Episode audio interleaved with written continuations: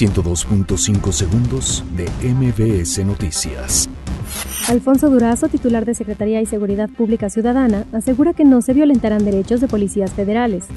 Autoridades federales protestan en distintos puntos de la Ciudad de México por transición a Guardia Nacional.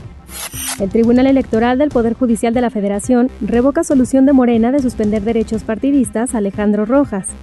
Senadores de oposición piden a Ricardo Monreal designar a mujer como presidenta de la mesa directiva.